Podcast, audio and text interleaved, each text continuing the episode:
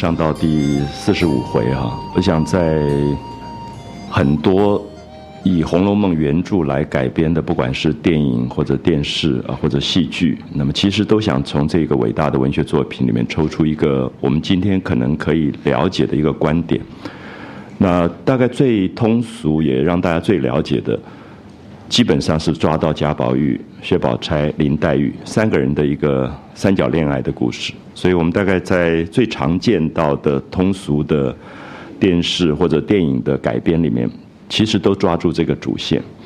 可是我想，所有呃听这个课听了听到四十五回了，你大概会发现，其实这个三角恋爱只是这一群。青少年他们生活里面非常小的一部分而已。那么，所以在呃我自己写《红楼梦》用一个比较新的观点想要去诠释的时候，我就在想，应该抓出什么样的主题？如果我觉得光是贾宝玉、宝钗、黛玉这个三角恋爱的故事不足以涵盖这本伟大的文学作品，那我应该有一个比较我想诠释的这个主题。那我想到一个东西就是青春。那我想，青春的主题在《红楼梦》里面，我们其实提到好几次啊。最主要是我们觉得这个小说开始写作的时候，贾宝玉是一个十三岁的男孩子，然后比他小半岁左右的林黛玉大概十二岁半，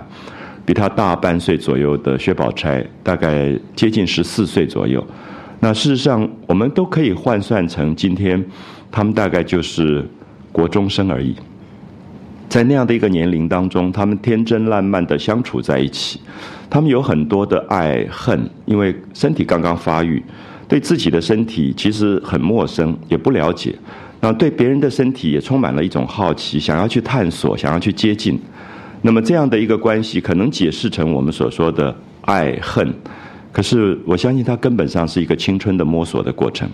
所以在《红楼梦》里面，我想如果抓到这样一个主题，我们会觉得里面所有的人际关系，其实是在一种流动而不稳定的某一种状态。所以如果以十二金钗来讲，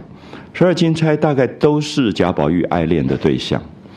那用今天很粗俗的语言，大概会认为说贾宝玉这个小孩子从小大概有一点劈腿习惯。那可是我真的不这样看啊！我觉得对于一个孩子的成长过程里，他会仰望很多跟他不同的生命形式。其实我用一个字，就是说在美学上我们叫做欣赏。欣赏基本上不是一种占有。我们绝对可以听到一首音乐感动的不得了，可是你怎么样占有那个音乐？如果你看到一个晚霞的美啊，你感觉到一种欣赏，一种生命被激发的快乐，可是你也不可能占有晚霞。我觉得生命里面有一个部分是非常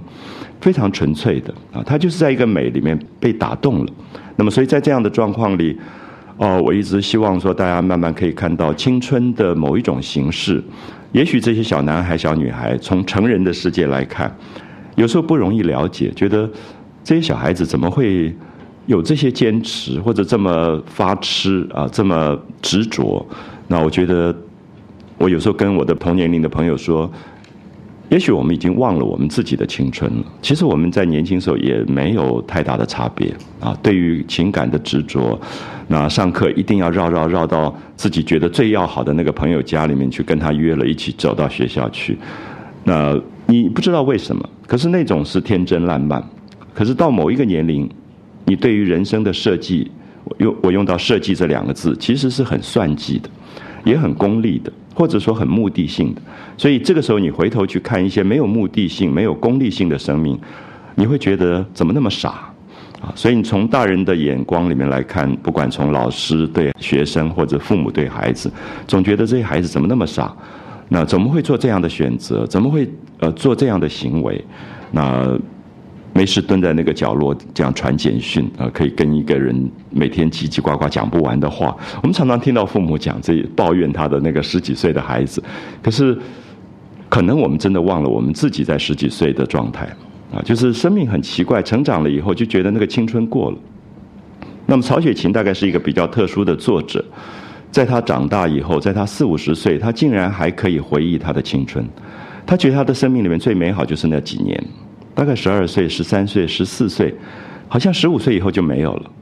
啊，基本上这个小说如果讲到八十回，大概宝玉十五岁以后就不见了，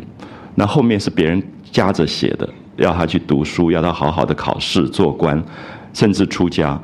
我想对这个作者都不是最重要的东西。最对他来说最重要的东西，就是他曾经有过两三年的时间，跟一群跟他差不多年龄的这些孩子们在一起，天真烂漫过。那无所事事，每天看花、写诗、吵吵小小的架，那那种无目的性的，我们叫做两小无猜的一个生命情境，大概在《红楼梦》里面变成最主要的一个重点。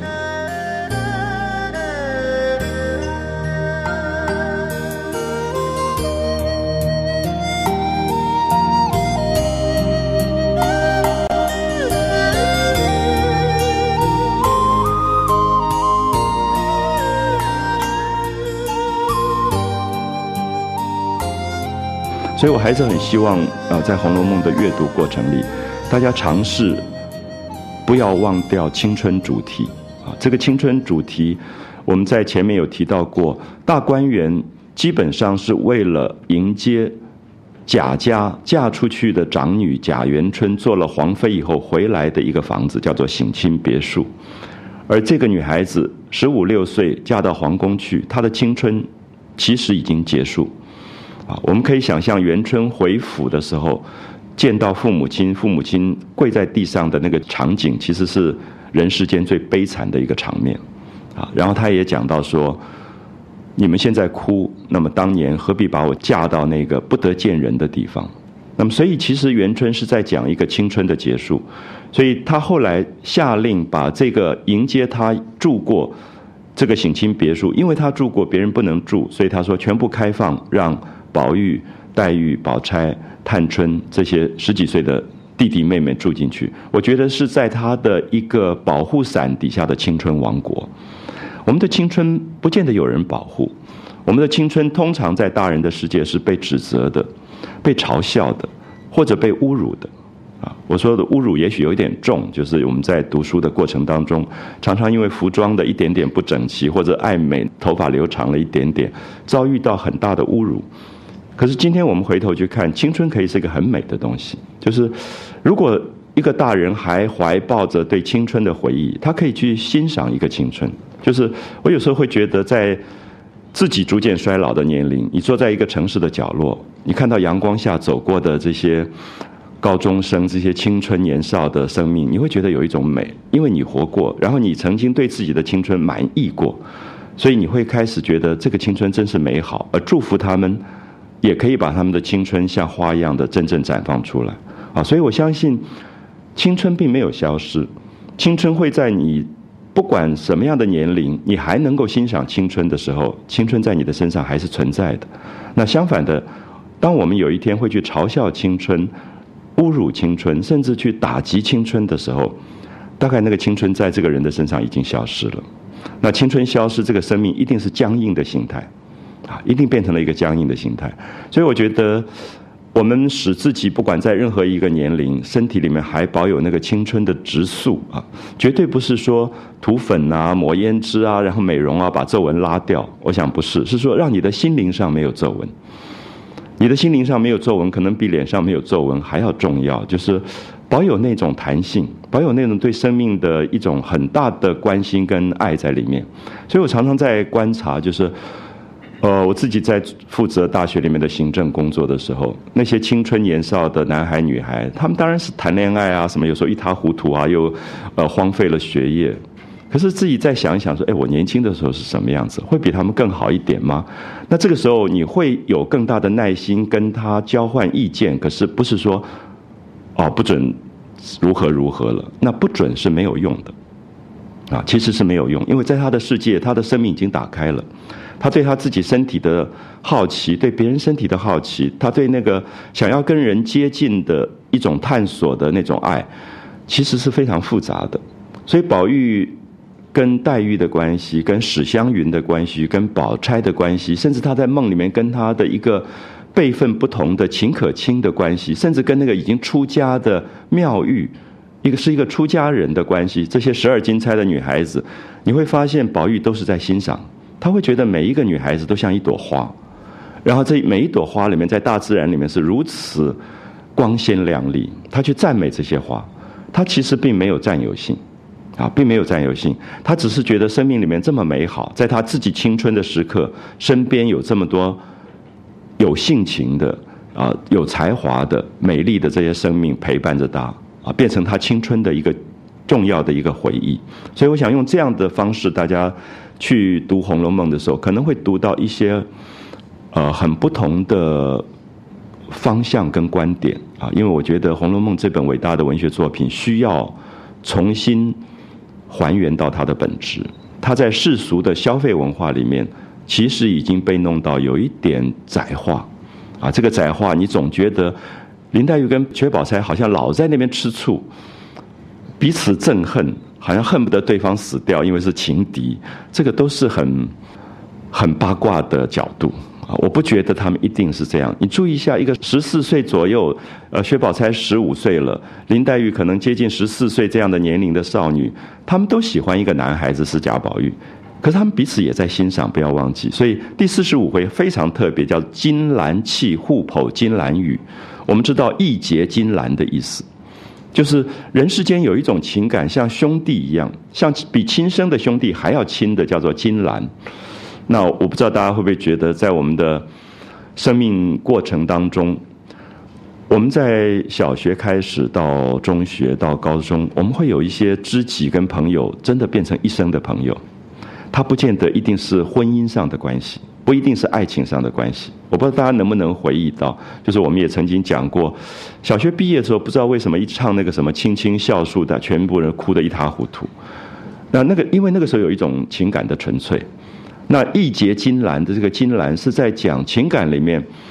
可能比一般划分的爱情或者友情更高的一种人的纯粹的两小无猜的状态。所以金兰契，契是一种结交的方式，互剖金兰语就讲出心里面最诚恳的一种关心的话。这两个人是谁？一个是宝钗，一个是黛玉。所以四十五回是一个非常重要的重点。我相信，在所有的电视连续剧、所有的电影当中，都没有拍这一段，因为这一段是宝钗去看黛玉，然后宝钗觉得你这样怎么行？才十几岁，老是咳嗽，身体这么弱，然后就说你到底平常在吃什么？那黛玉就跟他讲吃什么样的药，那又跟他说我是一个孤儿啊，爸爸妈妈都去世了，所以我寄养在外祖母家。那我寄养在这边，添了人家很多的麻烦。那我身体又不好，如果我说我需要滋补，每天要炖一只鸡，每天要怎么样子，那底下的人更给你脸色看。好，注意一下，黛玉从来不跟别人讲这些话的。黛玉是一个孤独、高傲、孤芳自赏的女孩子，她所有的心事都积压在心里面，其实也变成她生病的原因。可她这一次跟宝钗讲，宝钗说：“好，我也了解你的心情。其实薛宝钗她爸爸过世。”她也是寄养在别人家里，所以她说：“我们住在人家家里，真的不能太打扰别人。”她说：“你这个病最需要吃的就是燕窝。”他说：“我拿我们家里面还买得起，那每天我拿一两燕窝来帮你熬成粥，你每天喝了以后可以滋补你的身体。”我们看到，只有在某一个年龄会做这件事情。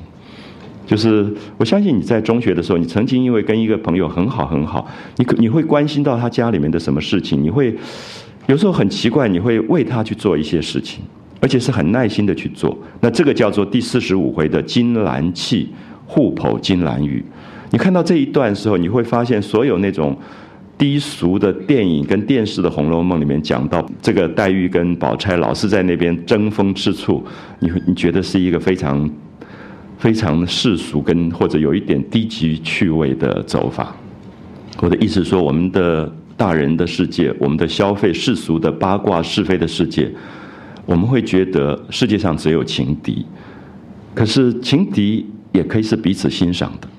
好的文学作品就让你看到，宝钗最欣赏的人其实是黛玉，黛玉最欣赏的人其实也是宝钗，不是欣赏不会成为对手，这样可以了解吗？如果这个人跟你差距太大，他根本不是对手，差不多才会是对手。所以我们会发现，《红楼梦》里面最有才华、长得最漂亮的两个女孩子，一个是宝钗，一个是黛玉。所以她们两个是有一点对手，常常在比较，说今天谁诗写得好。可是同时，他们在比赛的东西也有一个东西是说，我真服了这个人，他怎么会这么精彩？他的生命这么精彩，我们能不能找回生命里的这个部分？就是有时候在自己的同伴当中或者同事当中，觉得哎，这个人真是能干，这个人的这种做人处事的周到，一方面你觉得哎，他怎么比我强？可是同时你又觉得。哎，他真的是很服他。我不知道大家会不会觉得这个是两面的东西，就是为什么他老比我强，里面又会有一点嫉妒，就是为什么他这么强，他这么美，他这么聪明，他做人处事这么周到，同时你会觉得哎，好欣赏的。如果我跟他做朋友，你也很高兴。我觉得人的一个伟大的文学跟艺术，一定启发人性里最惊人的东西，而惊人的东西是说，他常常被世俗掩盖掉。所以，我们今天看到社会里面的媒体是非八卦，使得人性里面最好的部分根本没有机会出来，啊，完全没有机会出来。所以，那个东西越多看了，你越不相信人可以如此善待对方。和四十五回是非常重要的啊，特别注意金兰气互剖金兰玉，就是我们可能会第一次颠覆了我们对于宝钗跟黛玉的关系的看法。就是我们过去总觉得这两个女孩子一见面就争风吃醋。所以今天有时候看到，比如说两个高中女生在高雄的一个什么有名的女中当中，你就会觉得，如果我们的世俗社会都觉得她们永远争风吃醋，或者为了争第一名、第二名打得头破血流，我相信这两个女孩子也真的会被引导到这么不堪的方向。可是如果能够给他们一些比较高贵的情操，他们可以变成非常好的朋友的，他们也可以变成生命里面觉得好幸运，我怎么会？认识一个这么精彩的生命形式，好，我不知道我讲的清不清楚，就是说，生命里面其实有一些很珍贵的部分没有被启发，所以好的文学作品的功能刚好是启发这个部分。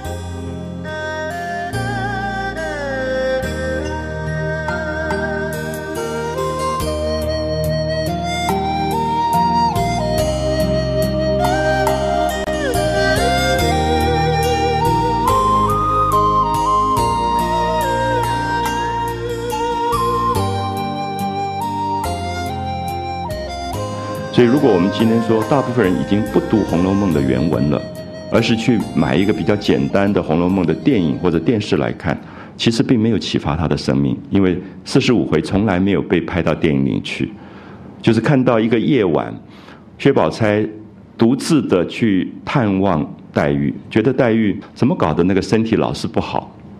啊，老是在那边咳嗽，然后他就安慰她，然后黛玉也觉得在这么孤独的时刻。有一个人来这么诚恳的探望他，然后黛玉也讲了说：“我过去对你好大的误会，我总觉得你在藏奸，啊，因为他觉得宝钗太聪明，他觉得宝钗做人这么周到，那这是宝钗的个性啊。宝钗的确在人面前上，她是不得罪人的，那黛玉会得罪人，所以黛玉就觉得宝钗这个人有虚伪的那一面，就是好，我们解释虚伪，就说我们说这个人做人很圆融。”他从来不得罪人，他总是让希望大家今天吃一顿饭，大家就和和气气嘛，不要吵架。那旁边有一个人常常出口就没有恶意，可是就伤了人，他就会觉得那个做人很周到的人虚伪。我不知道大家了不了解，圆融跟虚伪是两个不同的解释，可是是同对同一个人的行为。圆融是说，哎，我好欣赏他，你看他做事这么周到，从来不得罪人。虚伪是说，你看这个人从来不讲真话。啊，人人家脸上有皱纹，他还说：“哎，我觉得你今天看起来很年轻。”那这个是不同的对生命的解释。那他并没有绝对的好跟不好，而是说你觉得你能不能欣赏这个人？啊，就是有时候我口直心快，我觉得哎呀，怎么搞得我老是得罪人？可是我可以欣赏一个人，说：“哎，他怎么做人这么周到？他为什么在一顿饭里都没有得罪人？我一下就得罪了九次了。”好，这个时候其实是会觉得，因为对方开始反省自己的生命。所以黛玉这一天竟然跟宝钗说：“啊，我过去真的以为你是一个很虚伪的人，很藏奸，啊，用到这个字。可是不要忘记，你当面跟一个人讲这句话的时候，已经变好朋友了。啊，就是我们在中学的时候，有一个两个老师在那边比赛的同学，那觉得他老跟你在那边作对的朋友，有一天你忽然跟他露营的晚上坐在那边看星星，哎，忽然讲说：哎，我以前一直觉得你很坏，什么之类的时候，这个时候已经变好朋友了。”就是你真正把对对方的初步的那个误解解开来，是因为你讲出真话来了。所以金兰气互剖金兰语，其实在讲这样的一个情谊。那我觉得这个情谊真的大概都是在青少年的时代会发生。呃，到某一个年龄，你在工作的职场做事做久了以后，其实人跟人相处很少抛心剖腹，啊，很少抛心剖腹。那个不是要责怪别人，自己也变了。我们不要忘记，我们常常听到说，哎，我们在办公室里面，反正大家就这样子应酬敷衍。可是我觉得，我们常常会误会，说是别人变了，可是也没有看到说我们自己也可能变了。因为我们中学的时候，我们同学相处，我们可以很自在。可是人是在大环境里一起在变的啊，一起在变，所以它是一个共同的反省。所以《红楼梦》里面为什么一直在眷恋在青春？他觉得那个青春如果在生命里面一直有记忆，没有忘掉啊，会记得我们在中学毕业的时候那个毕业纪念册上的题词吗？写给朋友的话，现在觉得蛮肉麻的，对不对？可是那个时候真的很相信啊，什么天涯海角，我们一定要常常相联系，什么，就是真的是肉麻的话。可是只有在那个年龄，他相信，所以他会写，然后再在一张照片的背后写什么字给朋友。那这个行为你现在都不会做了，你甚至看到另外一个人做，你会觉得真是小孩子啊，这么幼稚。可是其实也很哀伤，就是你没有这个东西了。那种天真没有了，《红楼梦》一直要找回这个东西。他一直觉得，他希望把这个最珍贵的东西能够留住，啊，能够留住。因为曹雪芹其实是一个在大人的世界不快乐的人，他看到大人的世界其实都是假象的相处，都是不快乐的东西，他自己也不快乐，所以后来决定他。躲回他自己的青春，所以他用他生命的最后十年一直回忆他的青春，写出这一部书，啊，全部就是在十二岁、十三岁、十四岁，所以你会觉得这本书有时候别人问我说他到底写了什么伟大的东西，好像也没有，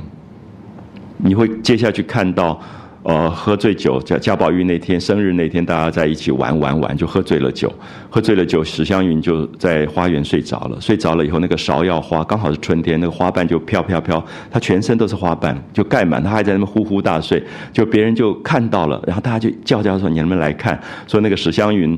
睡在花园里睡着，全身都是花瓣。其实没有任何大事发生，可是我很奇怪，我每次读《红楼梦》，忽然想到。哎，我在中学、高中的时候，好多类似的事情发生，就是在某一次露营，某一次什么西阿纵走，然后那个同学之间的那种琐琐碎碎的一些事件，你忽然会想起来了，然后你觉得真是很美好。然后在某一个露营的晚上，大家坐在躺在那边，看到满天的繁星的那个记忆，然后你开始觉得你的青春并没有消失。所以《红楼梦》只是提醒这个东西，说这个东西并不伟大，它不是丰功伟业。所以它不像《三国演义》里面有这么多要争着做英雄的东西，它不像《水浒传》里面有各种的斗争，它就是一个单纯的青春，啊，青春就是这样消耗的，青春就是这样挥霍的，他们也不觉得时间这么可贵，啊，就可以在看花就可以看一整天，玩那个诗也可以玩一整天。那今天有时候你也不知道说那个孩子为什么在那边按简讯按了一整天，可对他来讲是伟大的事情。他会觉得你那个大人的伟大事情对他来讲反才是无聊。好，这个时候我们看到《红楼梦》是唯一在世界文学里面把青春当成伟大的事情来写的。因为其实青春常常被嘲笑啊，大家都觉得我们一到某一个年龄，你就觉得哎呀，怎么这么无聊？我在东海的时候做系主任，然后你工作忙得要死，所以你就很……其实我后来发现是潜意识里面很恨别人无聊。然后每天走过那个校园，那东海的那个草地漂亮的不得了，我们叫阳光草坪。你看到一个女孩子、男孩子躺在那边，然后你就真无聊，两个人躺在那边也不好好读书，也不是。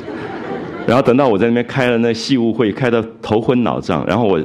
四个小时会议结束走过，他们还在那里，然后真是无聊。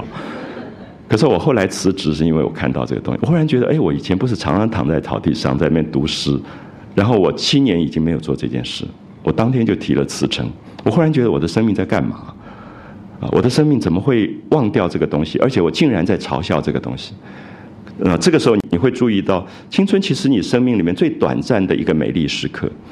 那让它在你的生命里面，有时候会出来变成一种回忆啊。我说有时候会出来，其实你不可能二十四小时都跟他在一起。你在开会的时候，你在处理你职场上的时候，其实你已经远离青春了。那下了班。让自己有十秒钟、二十秒钟那一刹那的满天的繁星，或者你看花的那个记忆重新回来就够了啊！我讲的这么短啊，不需要很多，可是它还在，证明说你心里面还有柔软的东西，而不是已经僵硬。那我想这个部分是《红楼梦》真正其实一直想要啊想要谈的东西。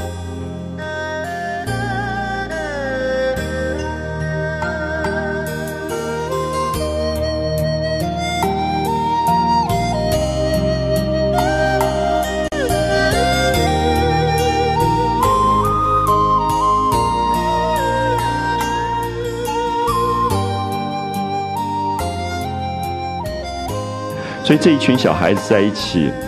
他们办了一个海棠诗社。这个探春说，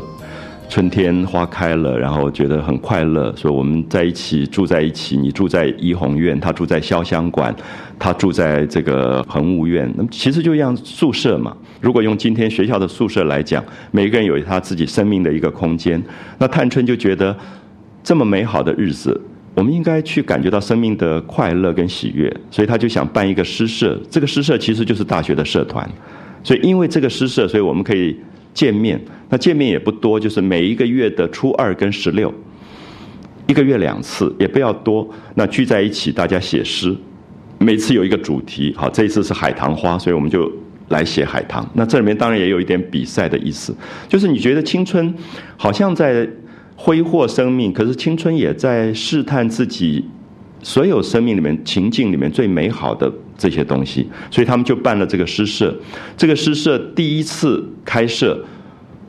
结果宝玉就缺席。我不知道大家记不记得前面，因为王熙凤过生日，王熙凤过生日，全家热热闹闹要风光的给这个最得宠的新娶进来的媳妇这个少奶奶过生日，所以贾母都出席。结果那天宝玉失踪了，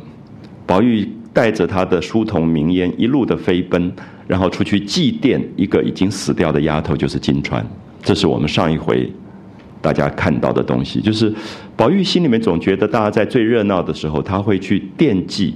那个最孤独跟最感伤的生命。就是金钏跟王熙凤是同一天生日，王熙凤的生日大家都记得，因为她是现在台面上的人。啊，你你发现台面上的人永远有人送花送蛋糕，热闹的不得了。我们都是在做锦上添花的事，可是那个死掉跳井自杀的金川，所有人都刻意遗忘他，因为他已经死了，而且死的一点都不风光，带着羞辱死掉的，所以大家就要忘掉这件事。然后我们就会发现，只有宝玉记得。宝玉那天在参加王熙凤的生日之前，他觉得他先要到一个荒凉的地方去祭拜。这个死去的，跟他曾经相处过的一个丫头就是金钏，啊，所以这是我们上一回讲的这一段。那因此回来以后，他就被处罚，因为那天是诗社开设，结果他就缺席了。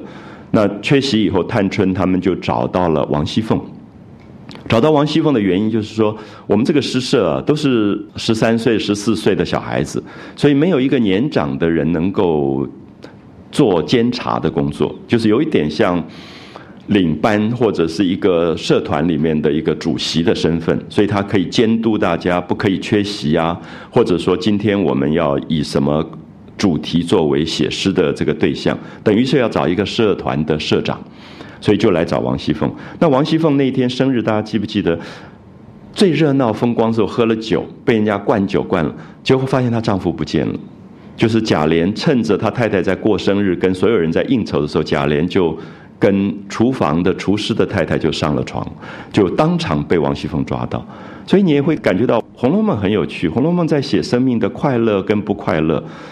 其实是非常公平的。我说的公平是说，王熙凤是一个这么得宠的女人，这么聪明，这么干练，所有人的宠爱都在她身上。她有权利，有财富，可她丈夫真的是一个不成才的人。她丈夫可以在。就是真的，短短一两个小时就抓了一个女人就上床了，然后王熙凤又永远盯着这个事情，就变成她生命里面最痛苦的一件事，而且这件事情闹到全家都知道，所以你会发现，我刚刚讲的公平不公平是生命里面没有绝对的美好不美好的问题，而是你自己要去修行的。就是也许王熙凤要修行的对象，刚好就是她丈夫，对她来讲，人生几乎没有什么遗憾。她的爸爸是九省统治。啊，就是不得了的一个大官，然后嫁到贾家又是不得了的豪门，然后他手上握有最大的权力，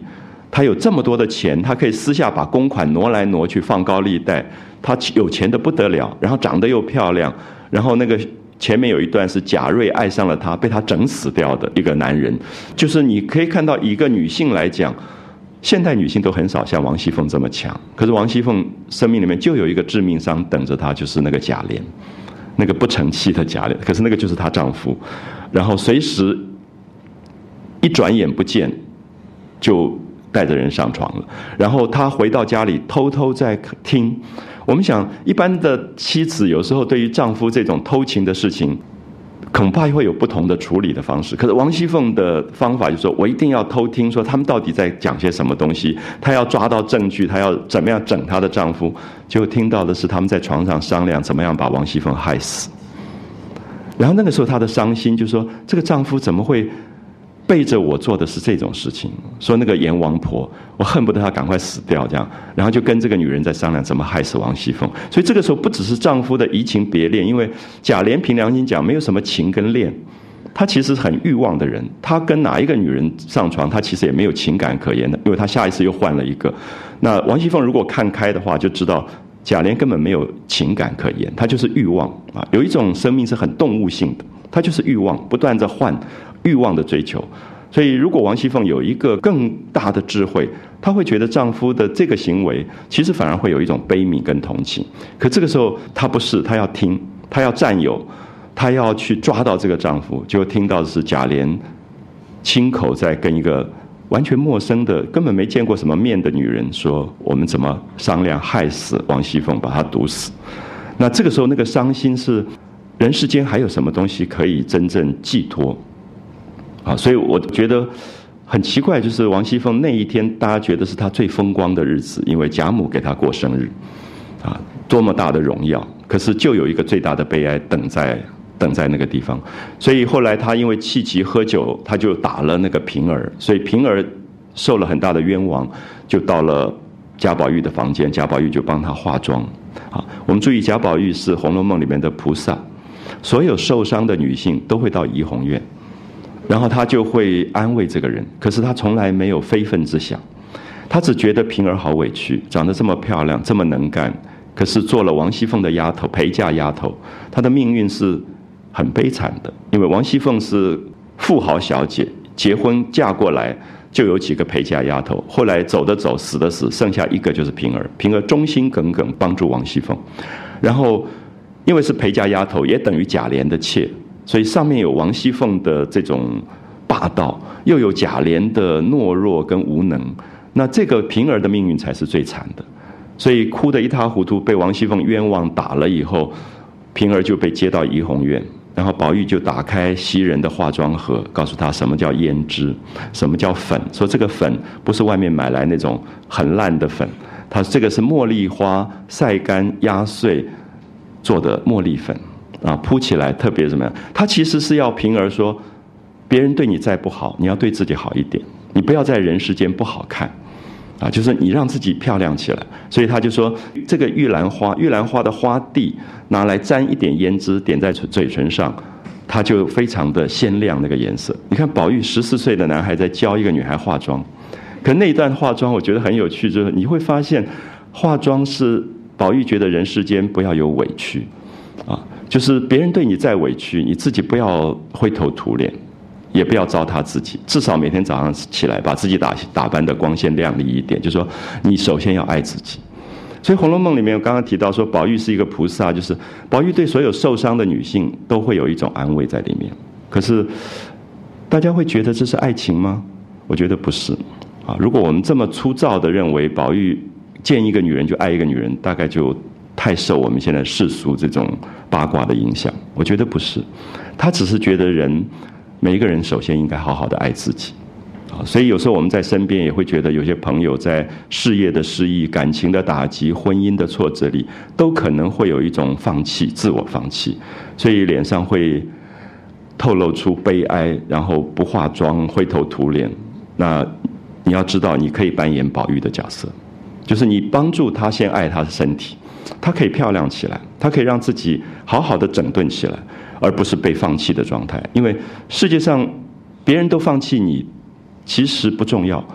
重要是你自己不放弃自己。你觉得那个生命里面有一个高贵的东西，所以叫平儿李庄那一段非常非常精彩啊。那当然，平儿后来回到家里去，王熙凤又跟她道歉，因为王熙凤觉得自己真的是喝酒喝得太过分了，然后又看到丈夫做这么丢脸的事，最后没人可打。因为那个时候太太再怎么样还是不太敢打丈夫的，所以就只好打了平儿，因为平儿是她的陪嫁丫头。所以这个时候你也知道，平儿一直是王熙凤的出气筒，就是这个富豪小姐只要心里不高兴，她要打的人就是平儿。所以平儿其实有很大的一个委屈。可是平儿在那个年代，她也不能说好我不在你这里干，我到别家去做，不可能的。因为过去这种就是卖身的丫头，根本就是卖来的，所以她也没有任何自主的可能。所以王熙凤就跟他道歉说啊，我那天喝了酒，你别怪我啊什么。那当然在那个年代已经算是难得，就是那个年代主人是不会跟底下的佣人道歉的。那平儿当然哭了，那也觉得委屈，可是你也必须忍受。那这个时候忽然看到一群年轻小孩子来，探春来了，宝玉来了，黛玉、宝钗都来了，而且王熙凤就觉得很奇怪说。怎么今天到的这么齐全？好像下了帖子一起来了。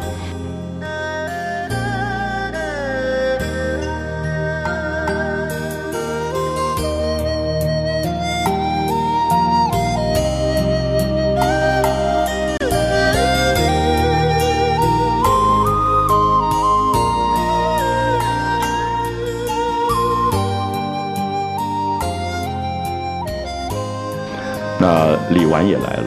那大家就跟他说：“我们来是有目的的，啊，因为我们办了一个诗社，那这个诗社缺乏一个人做社长，所以你稍微大一点。其实王熙凤那个时候也不过大概十八岁，啊，她小说开始的时候是十七岁，现在在十八岁、十九岁左右，那绝对不到二十岁的。那他说要请你来做我们的监察御史，啊，用一个官名，就是我们社里面缺乏一个监察的人。那王熙凤。”多么聪明的人！王熙凤说：“你们别骗我了，你们哪里是缺一个社长？你们是缺钱，因为王熙凤管钱。好，这个时候整个贾家的财务是由王熙凤在管，所以他说：你们就是缺钱，你们办诗社需要喝酒，需要呃这个一些点心啊这些东西，所以你们大概就是要我做监察御史，到时候我就要给钱。那王熙凤当然也很疼爱这些弟弟妹妹，他就说。”没问题，我反正就去担任这个社长，我也不要，我也不会作诗，因为王熙凤是文盲，王熙凤是不识字的，啊，这点很特别，大家就会发现说，他爸爸是九省统治，就是以当时来讲这么大的一个官，怎么会女儿是不不识字？因为过去的观念根本认为女性无才便是德，根本不认为她应该要受这个教育，所以王熙凤的聪明其实是一种本能的干练。啊，他看账本是看不懂的。记不记得有一次，他要底下的人念账簿给他听，可他非常聪明，他可以从听里面说哪一项有错误，底下人都吓一跳，以为他懂，以为他看得懂，其实他根本是不识字的人。那么，所以他这个时候说：“我又不会不会写字，我做什么诗啊？做什么诗的干的？”他就在那边有点调侃自己。他说：“我就放下五十两银子给你们花就是了，以后我也不去了。”那就有一点在开这个玩笑。好，所以这一段我们就可以看到。一方面是几个诗社的小孩子，为了这个社团的未来要发展，去找了王熙凤。另外一点就是李纨，我不知道大家记不记得李纨这个角色很特别。我们说她是贾宝玉的，等于是嫂嫂。贾宝玉有一个哥哥叫贾珠，珍珠的珠啊，玉字边的，呃，很早就死掉了，就娶了李纨以后，生了一个孩子叫贾兰，兰花的兰，那贾珠就死掉了。贾珠死掉以后，李纨就守寡。我们知道那个时候，这种大户人家的媳妇，永远不可能有改嫁这件事情。你丈夫死掉，再年轻死掉，丈夫再花天酒地，因为没有离婚这件事情，所以李纨就是二十岁，刚刚二十岁就开始守寡，带着一个孩子。她唯一的希望，也就是这个孩子长大，将来可能变成她的亲人。那他的生命等于结束了，所以我们记得《红楼梦》里面大观园，每个人住的地方都是花草。李纨住的是稻香村，记得吗？就是稻子，连花鸟都没有，养的就是一些鸡鸭。那么意思是说，他的生活已经完全平淡。然后他是不化妆，因为寡妇是不能化妆的。然后永远穿素灰色的衣服，所以他的生命，我觉得对曹雪芹这个作者来讲，也有一个颠覆，就是他会对李纨有一种心疼。他会觉得寡妇这个名字听起来好像已经生命就结束了。可是不要忘记，她是二十岁，她以今天的观念来讲，就是一个年轻的女孩子，可她生命就已经结束了，所以她也有一种心疼。所以李纨平常都规规矩矩不讲话啊，永远要做出寡妇应该有的样子，因为过去的大户人家觉得寡妇就是不苟言笑的，不能有情欲的，不能有她自己的呃各种的非分之想的，她就是。把他自己变成槁木死灰的样子，所以作者很同情他。那么在王熙凤生日那一天，他也喝了一点酒。好，喝了一点酒，你会发现李纨那个槁木死灰里面，忽然有一个东西要要开花。就他还是二十岁，他的身体本身渴望着一种温暖。丈夫走了，这个时候他就很疼那个平儿。记不记得那一段？他就摸平儿的身体。就那个丫头在他旁边，然后摸摸摸说：“哎，你身上什么东西硬邦邦的一大堆，就是钥匙，一大串钥匙。那个因为那个平儿替王熙凤管家，那一段其实是非常细的描写，就是作者在讲人其实很渴望身体的触觉，啊，就是那个身体在在接触。我读到那一段，我觉得很心酸。可是很多人会看不懂，就是说一个年轻守寡的李纨，她好渴望身体上的温暖的东西。”那他当然不可能抱着一个男人乱摸，所以这个时候就是平儿。那平儿跟他有一种很贴心的，常常会谈一些私心事。他那天喝了点酒，他就有点装疯卖傻，就在那边摸平儿，说：“哎呀，长得这么好的人，可惜做了丫头，什么这样子在摸。”然后就摸到那一串钥匙。我们知道钥匙是放在内衣里面的，所以你绝对知道李纨的手已经摸到什么地方去了。所以《红楼梦》你要细看的时候，你会发现李纨很心疼平儿。可是也不要用很世俗的八卦去看，就是说，它里面有一种他自己的孤独，也有他的感伤，然后他有一种渴望温暖的东西。就如果二十岁，也就是大一大二嘛。如果他的生命在这样的状况里已经被确定说他只是槁木死灰，对他来讲真的也是一个不公平的事情。所以他渴望有一个像姐妹一样的感情吧。我们不要讲的更复杂，就是他渴望那个平儿。所以等一下我们就看到他到王熙凤那边，一方面是要王熙凤做监察御史，另外一方面他在骂王熙凤：你怎么可以对平儿这个样子？他就为平儿打抱不平。那这是我们要特别提到过去的一个很阶级的社会里面。王熙凤是主人，李纨是主人。主人不太会为底下的佣人去抱不平的，可他就一直骂王熙凤说：“你怎么可以对平儿这个样子？你们两个应该换过来，平儿应该做主人，你才应该做丫头。”就这样骂骂骂骂了半天。可是大家一定要连到上一次我们讲过的东西，你才开始懂李纨为什么会这么仗义直言啊！我们读一下这段，也许大家看一下那个文本啊，会比较了解。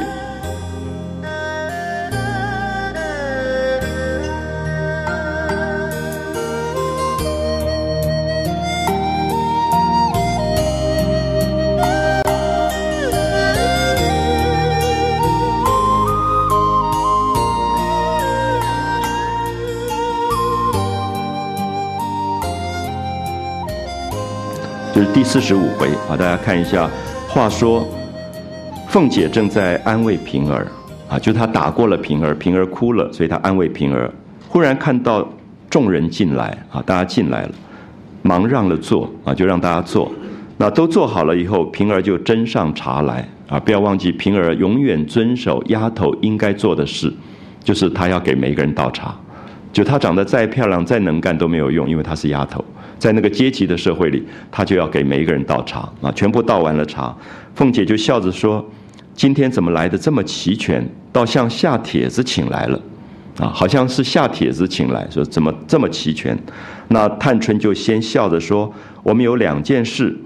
一件是四妹妹的，四妹妹是谁？惜春，啊，贾家有四个女儿：元春、迎春、探春、惜春。”还记得吗？我们说过“元婴叹息”这四个字加起来是很惋惜的意思。元婴叹息，元春、迎春、探春、惜春，所以作者都在暗示，就是说这几个女孩子的命运，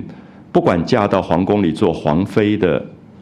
元春，后来嫁给孙少主祖的迎春被打死的探春，嫁到了大概越南柬埔寨这一带做了王妃，呃，探春。第三个，惜春是第四个，最后出家做了尼姑。四个不同命运的女孩子，可是对作者来讲，她的四个姐妹，她都是元婴叹息，就是叹一口气，觉得女孩子的命运在那个年代当中，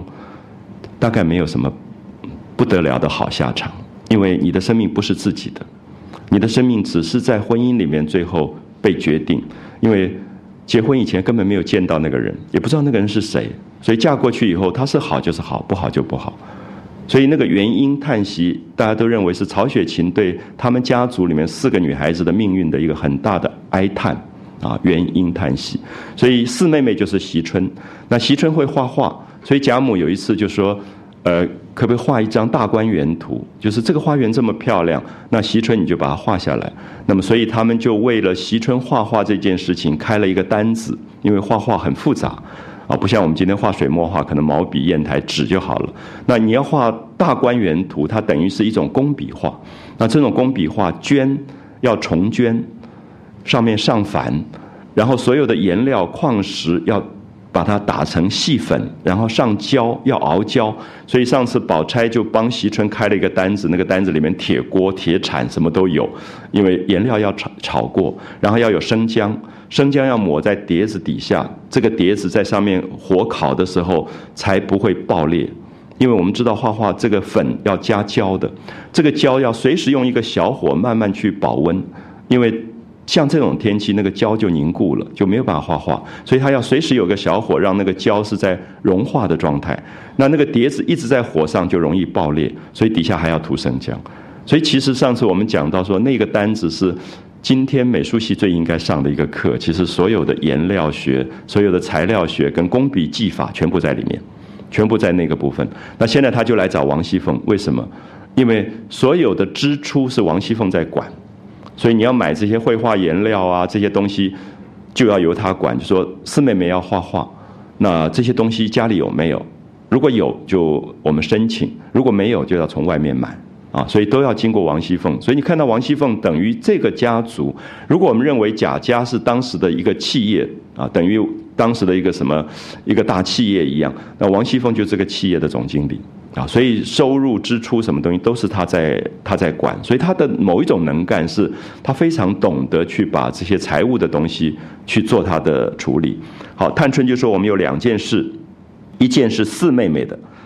还夹着老太太的话啊，所以不只是四妹妹的，是贾母命令的，所以这个事要好好处理。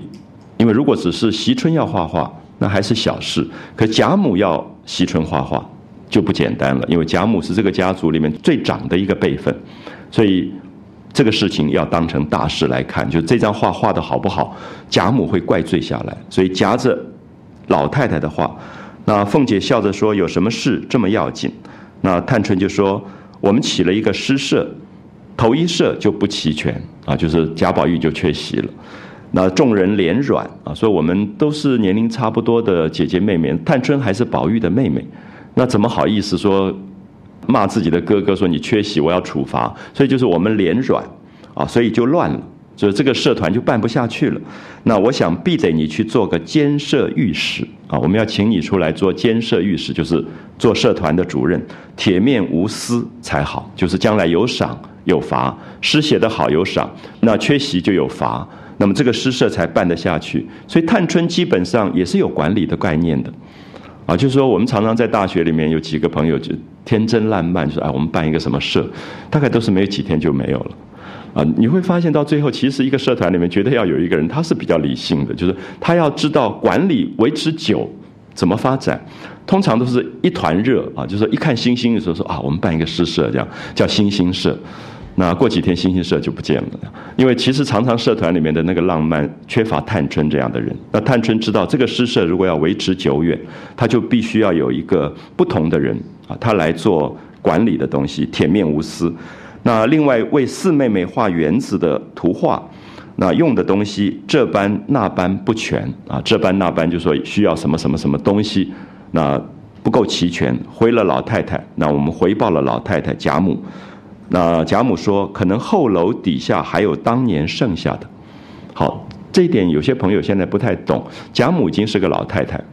可是你看到所有的事情问贾母，贾母都知道。贾母说：“后楼的某一个仓库底下可能还有什么东西？为什么？因为贾母曾经是贾母，现在是四代同堂，她已经有曾孙了。可是她刚嫁进来的时候，是她在管家，所以她就是当年的王熙凤。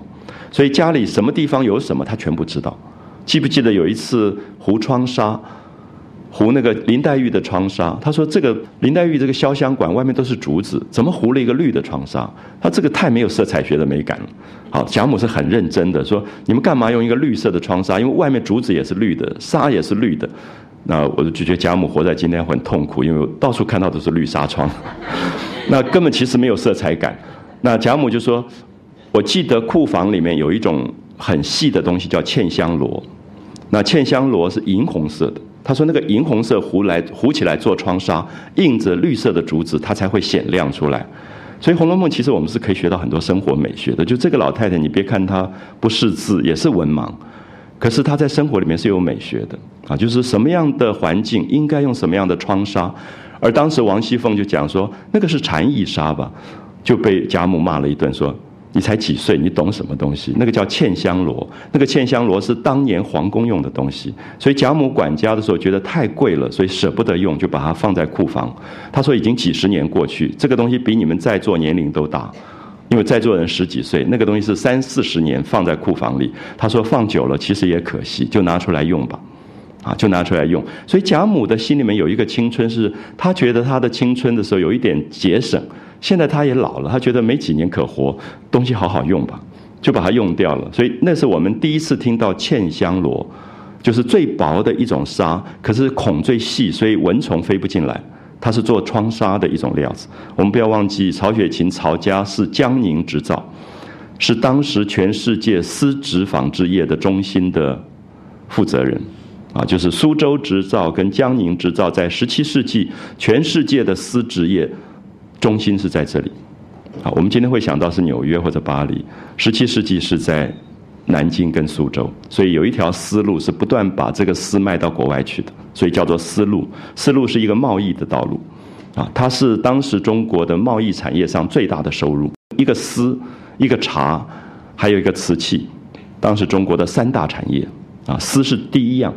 啊，最大的一个产业。所以贾母是非常懂纺织的，啊，那个茜香罗那个名字讲出来说，现在皇宫里都织不出这么这么好的东西了。所以他就特别介绍了这个茜香罗，所以贾母对库房里面什么地方放什么东西清清楚楚，啊，所以这个老人家一点都没有老人痴呆的问题啊，他可能也一直在动脑筋。他现在年纪大了，他就把权交给王熙凤，让王熙凤管。可是王熙凤管不到的时候，他就出面，就告诉他说：那库房的北边的哪一个角落柜子里有什么东西？那个脑筋很新人啊，不是不是看账本，是全部记住，因为几十年他在管这个家，好，所以我们注意一下，他说楼底下还有当年剩下的，找一找看，如果有就拿出来，如果没有了才叫人去买啊，这就是管家的态度，就家里库房里有，那就可以拿来用，如果没有再到外面去买，那不要浪费的这个意思。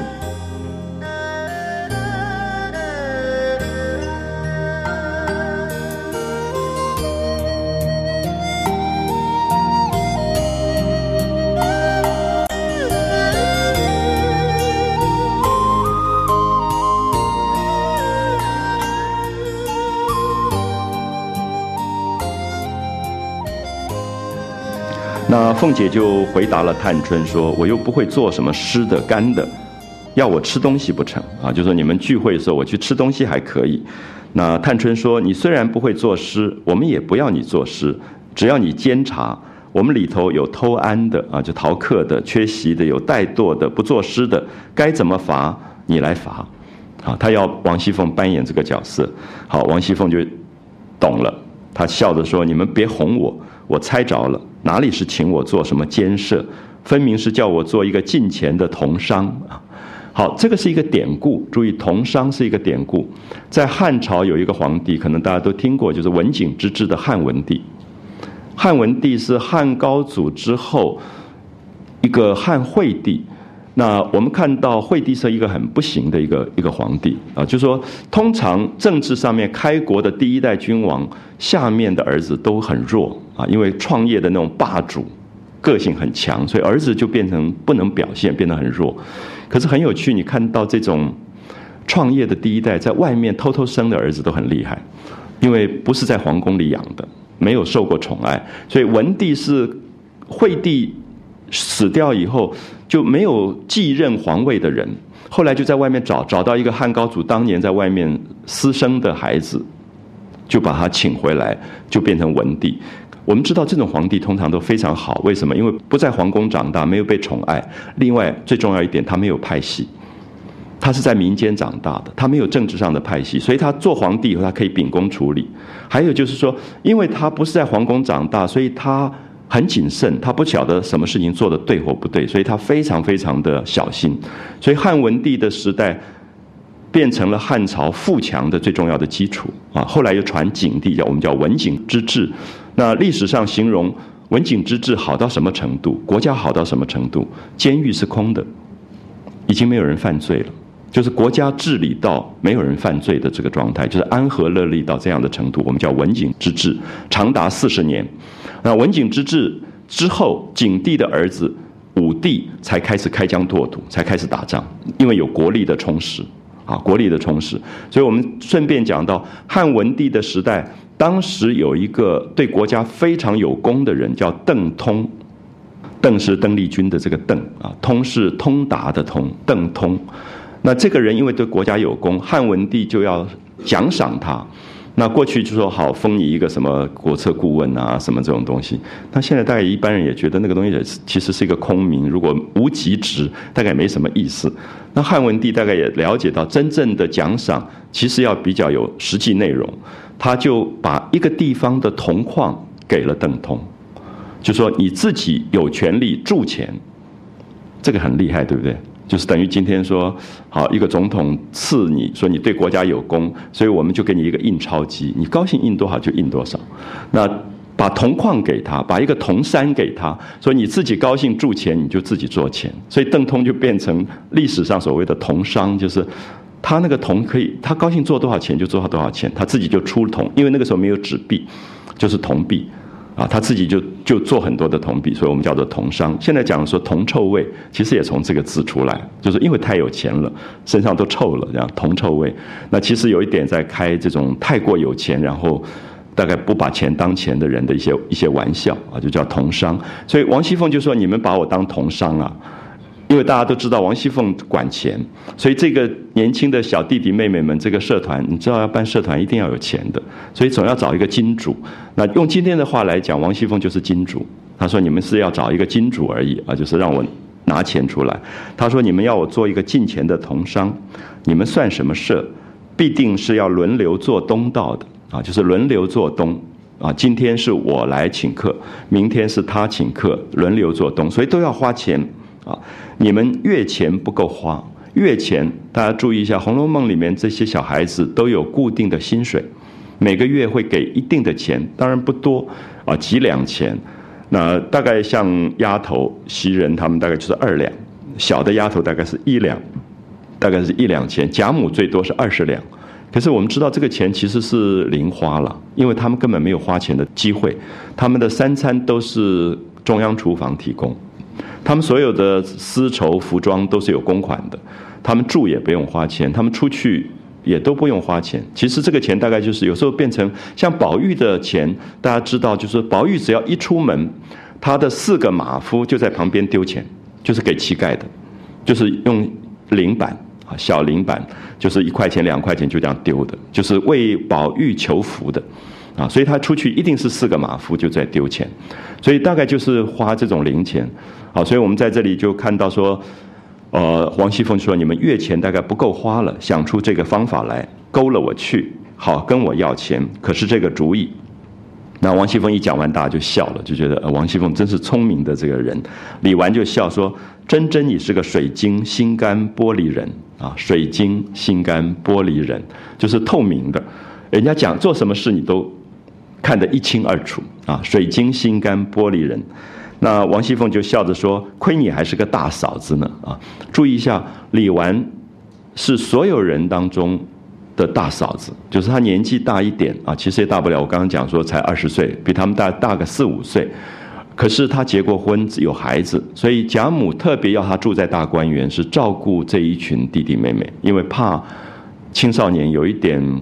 不知天高地厚，有时候就玩翻了啊！就有一个人可以稍微管辖一下，所以王熙凤说：“你是个大嫂子，你应该管着大家，带着这些女孩子做针线呐，做家事啊，怎么搞什么诗社这种东西，玩起这种东西还来跟我要钱。”王熙凤就在骂这个李纨啊，就有一点在跟他在开玩笑。他说：“你是个大嫂子，把姑娘交给你带，念书学规矩针线，他们如果不好，你还要劝。”你这伙子起诗社能用几个钱啊？能够花几个钱，你就不管了。老太太、太太罢了啊。老太太是贾母，太太是王夫人。王夫人就是李纨的婆婆啊。他们原来是老封君，就是这个家族里面最受尊敬的人，叫做老封君。那你一个月十两银子的月钱，好，这个时候我们第一次知道李纨的月钱比别人都多，她有十两，因为贾母很疼她，贾母觉得她。年轻守寡，觉得对他有一种抱歉，所以就特别一个月给他很多的钱，就是十两银子，一般大概就是两二两三两啊，给他十两银子的月钱，比我们多两倍。好，所以这个时候你知道王熙凤大概就是三四两银子，那李纨有十两银子一个月的月钱，所以你你比我们多两倍。那老太太太太还总是说你寡妇失业的可怜不够用，因为又有一个儿子贾兰。又添了十两，啊，又多给十两，就正规的薪水是十两，另外是 bonus，啊，是有一个多余的利润给他，等于分红，就又分十两，所以李纨一个月有二十两的银子，其实跟贾母一样了，贾母的月钱也是二十两，啊，所以这里面你可以看到《红楼梦》那个贵族家庭的一些小细节的东西。那其实我想在座大家可以算一算，然后回家就跟老公要钱了，就是我的月钱大概是。是多少？又添了十两，那跟老太太太太平等啊，就是王夫人也是二十两，贾母也是二十两，又给你园子地。园子地什么意思？就是把大观园里面的一块地分给李纨。那李纨当然不是自己去耕种，而是把这个地再分给底下的佃农去耕种，然后抽他的租税，所以多给他一个产业的意思，就是让他收入里面有另外的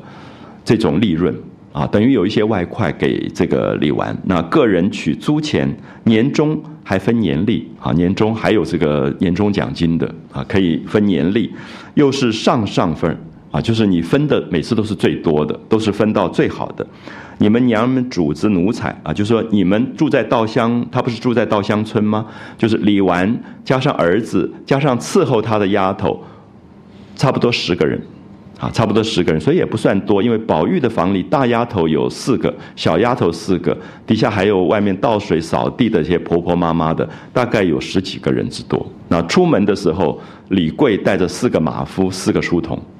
啊，所以这是李这个宝玉房里的配备。那李纨这边就是大概有四个大丫、四个小丫头，可能一两个扫地，所以加起来大概十个人。所以他的意思说，你们主子奴才共总没十个人。吃的穿的，仍旧是关中的，你们用的还是公款。你们三餐吃的东西、衣服都是公款出，那你这一个月二十两银子要干嘛？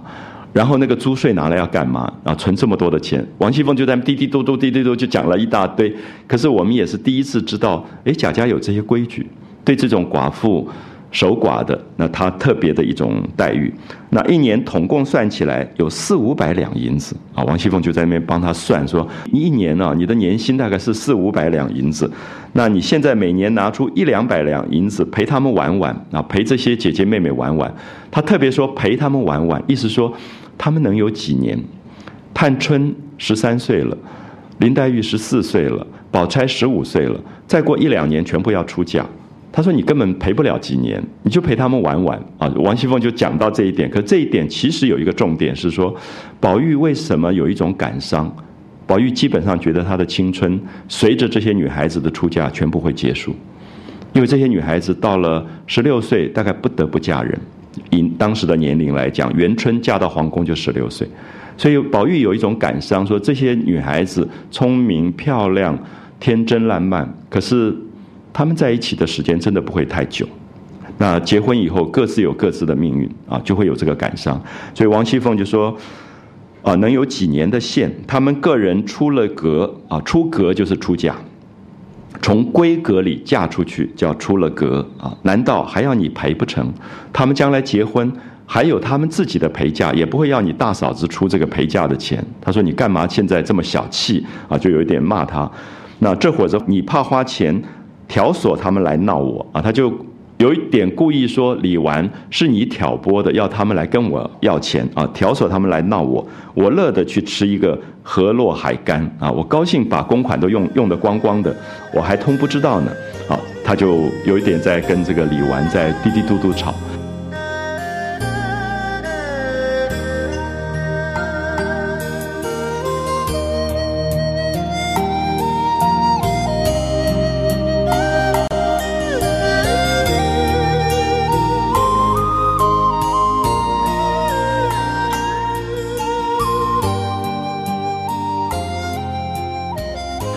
下面看到李纨回答的话里，就出现一个东西，就是平儿。他其实心疼平儿的这个心情，完全透露在下一段当中。李纨说：“你们听听看，我才说了一句话，他就疯了一样说了两车的无赖的话。”好，下面这一段很长啊，大家看一个好的文学家他的语言，因为李纨很少骂人。因为寡妇骂人有一点不太像寡妇的那个守节的那个感觉，可是这一天他有点豁出来了，他就骂他。你看一看这个句子，两车无赖的泥腿世俗，家常打算盘分金拨两的话，有没有发现很长？其实就是两车话了。可是，在两车话前面加形容词的时候，就加了很多复杂的东西。无赖的话啊，无赖就是那种。痞子啦，用现代话来讲，痞子这无赖的话，好，再加一个泥腿，泥腿的话就是那种做工的人，就是腿老是都是泥土的啊，就是那种不是大户人家有教养的人，泥腿的那种话，世俗家常打算盘，就什么东西都计较的不得了，分斤拨两啊，每个事情都把它算到简直是锱铢必较的那个状况。好，所以他在这里骂这个王熙凤说：“你爸爸还是九省统治呢。”这么小家子气，每天什么事情在那边斤斤计较，算成这个样子，他在骂王熙凤。可是注意一下那个语言，啊，注意语言，民间的语言非常的漂亮，啊，常常有那种很活泼的东西。这种东西有时候你在中文系学不到啊，因为中文系的语言很优雅。可是好的小说家常常有很世俗的东西，因为世俗的人会讲世俗的话，啊，就是你不能说是一个呃，在很。乡下夜市里面，这些在摆摊，然后他讲话忽然讲出像林黛玉的话，你就觉得怪怪的，啊，所以写小说要写小说里面对人的了解，所以林黛玉讲话的优雅细致，跟可能像李贵这种赶车的人，他的语言是不一样的，可作者都能够去模拟，而且都能够把它写到非常活泼。那他现在就骂这个王熙凤说，讲了一大堆啰啰嗦嗦这种计较的要死的话，这东西。啊，就这个东西，其实在讲王熙凤啊，他没有讲人了啊。你这个东西啊，就意思说，亏你还托生在诗书大宦名家啊，就说你的爸爸还是九省统治，你们家里面还是读书的家庭、做官的家庭啊，亏你还是那种读书人的家庭出来、有教养的家庭出来，讲话这么粗俗啊，他就在骂王熙凤了啊。他说还是做小姐的出身，出了嫁又嫁到这么好的豪门。啊，所以我们会觉得婆家是豪门，娘家也是大户人家大官，好像应该就是讲话有教养。当然，自古以来都不一定啊，真的不一定。我相信教养这个东西还有一个内心的品格在里面啊。通常你你会越来越觉得，所谓的娘家豪门、婆家豪门都未必一定不粗俗啊。我想古代如此，今天也未必不是如此。所以有时候你会觉得。李纨就在这边讽刺这个王熙凤，因为王熙凤有时候泼辣起来真是很吓人的，啊，有时候很吓人。因为其实我们也知道，这种父亲做到九省统治，这种在官场上混的，其实有他另外一种厉害，也有另外一种心机，以及那种世故跟虚伪都有。所以王熙凤身上是在这种家庭出来的，啊，我们不要忘记，这种家庭可能是最不天真的家庭。因为从小就在政治斗争里面，所以他们太懂得政治斗争是怎么回事。所以我们从这些地方也可以解释王熙凤这样的角色，其实她是有一种嘴脸的，因为她从小看到的就是父亲在官场里混的嘴脸，所以他们年纪轻轻，他也就用这个嘴脸。所以反而你看到黛玉最没有这个东西，因为黛玉从小父母双亡，她就在外祖母家寄养长大，所以她脱离所有世俗上的东西。宝钗有没有？宝钗也有一点，因为宝钗的爸爸是皇商，就是替皇家采办东西的，所以她也有一点那种势力的那些东西。可是因为爸爸早死，所以宝钗这个部分很收敛，不太表现出来。可是最明显就是王熙凤啊，就是敢要敢贪的。我们记得她可以伪造文书的，她用她丈夫的官官印去伪造文书，打人命官司就弄了三千两银子。啊，所以这些东西其实我们大概也可以看到古代的那种这种大户人家官场的小孩子的不简单啊，就是因为从小介入政治，大概也都被家里面父母带到懂得世故啊，懂得世故。所以李纨这一段骂他的话，虽然在开玩笑，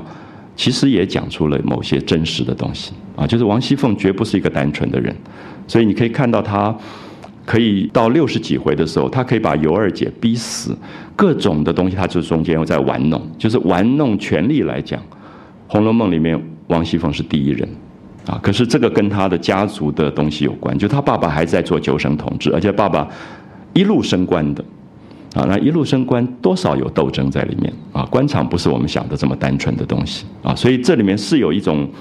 讽刺，因为我们不要忘记曹雪芹这个作者。他们家是五代荣华富贵，所以他对官场太了解，就是那个官官相护，以及那种政治上的这种贪婪，以及彼此之间的勾结，他比谁都清楚。那当然也要到曹雪芹家族整个抄家败落，他才写出了官场上最大的黑暗的东西。所以据说当时乾隆已经看到了《红楼梦》手抄本，也要了一套到皇宫里。那么到现在很多人都认为《红楼梦》。不是全部保留下来，有部分被删掉了。就是他原来写的可能更大胆，啊，原来写的更大胆，对官场、对于这种富贵人家之间的所有这种勾结的东西，那种黑暗的东西，他其实写的更多。啊，所以讲到他写青春美，他是用青春的美对比出大人的世俗世界。其实可以肮脏到惊人的地步啊！他也是把这个东西写出来。那当然，我们前面也提到说，曹雪芹家族的最早的一代曹正彦，他是靠武功起来的。那到了第二代，是因为其中有一个人，他们曹家的太太去进到皇宫里做奶妈，做谁的奶妈？做太子的奶妈。而这个太子后来变成清朝最重要的皇帝康熙，康熙大帝。所以曹家就变成了最重要的亲信，才派到江宁织造。我也跟大家解释过，江宁织造不只是国营企业的肥缺，就是康熙做了皇帝以后，命令他身边最亲信的人，其实不是什么好出身，就是奶妈出身。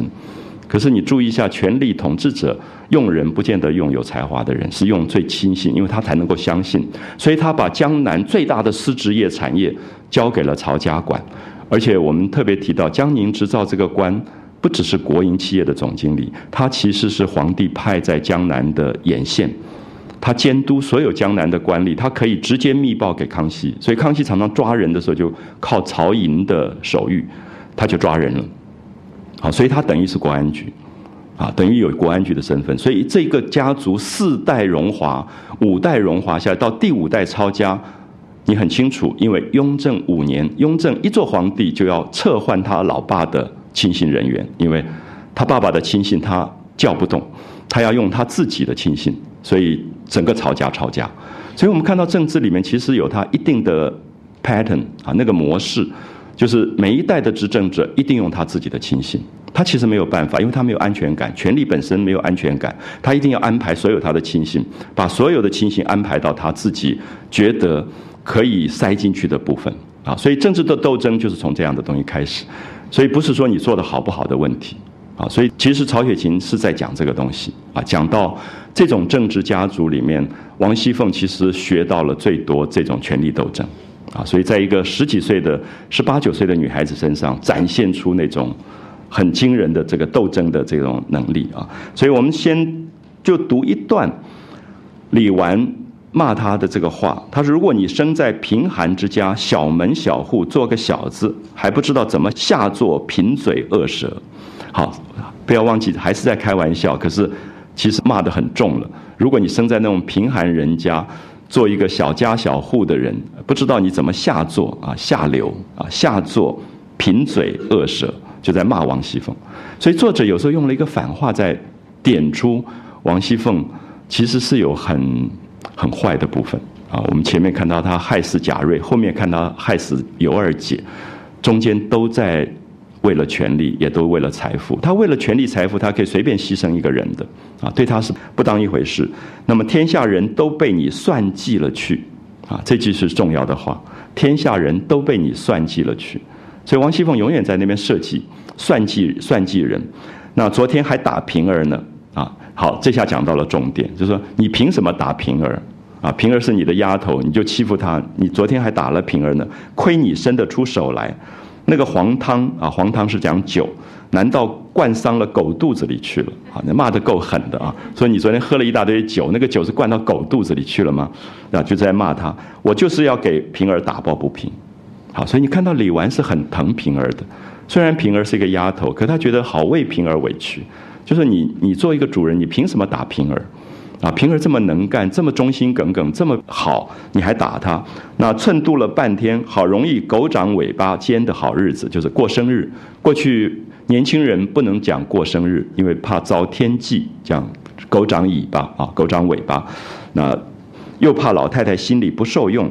因此没来。究竟气还不平，就是我昨天就想来骂你了，可是昨天因为你生日不好意思，那今天我还是要来啊。他说你今天。还招我来了，你给平儿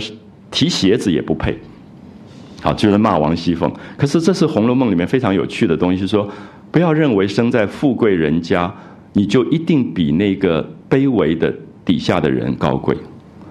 他的意思说，你给平儿提鞋子你都不配啊，就说以人性的美丽来讲，王熙凤是比不上平儿的。平儿虽然是一个丫头，平儿忠心，平儿有义气，平儿对人善良。可是王熙凤是刻薄狠毒到极点的，所以他说：“你给平儿提鞋子，你都不配。你们两个真该换一换啊！说一个应该做主人，另外一个去做那个 Sophia 啊，应该换过来。”他就在在骂他了，在讽刺他。那说的众人都笑了。好，所以注意一下，《红楼梦》常常用很隐喻的方法点出王熙凤的真实本质，就是这个作者不会直接说王熙凤怎么坏，他不会这样讲，他从李纨开玩笑的话讲出来。啊，讲述说你真不配，你应该跟你那个佣人换过来，你你应该去做那个卑微的人，平儿才应该做主人。那平儿因为大大方方的，好，所以这里面注意一下很多很多小小的细节。那我们下半段我们就会讲到宝钗后来去看黛玉的这一段啊，金兰戏户口金兰玉这一段。好，我们休息一下，谢谢。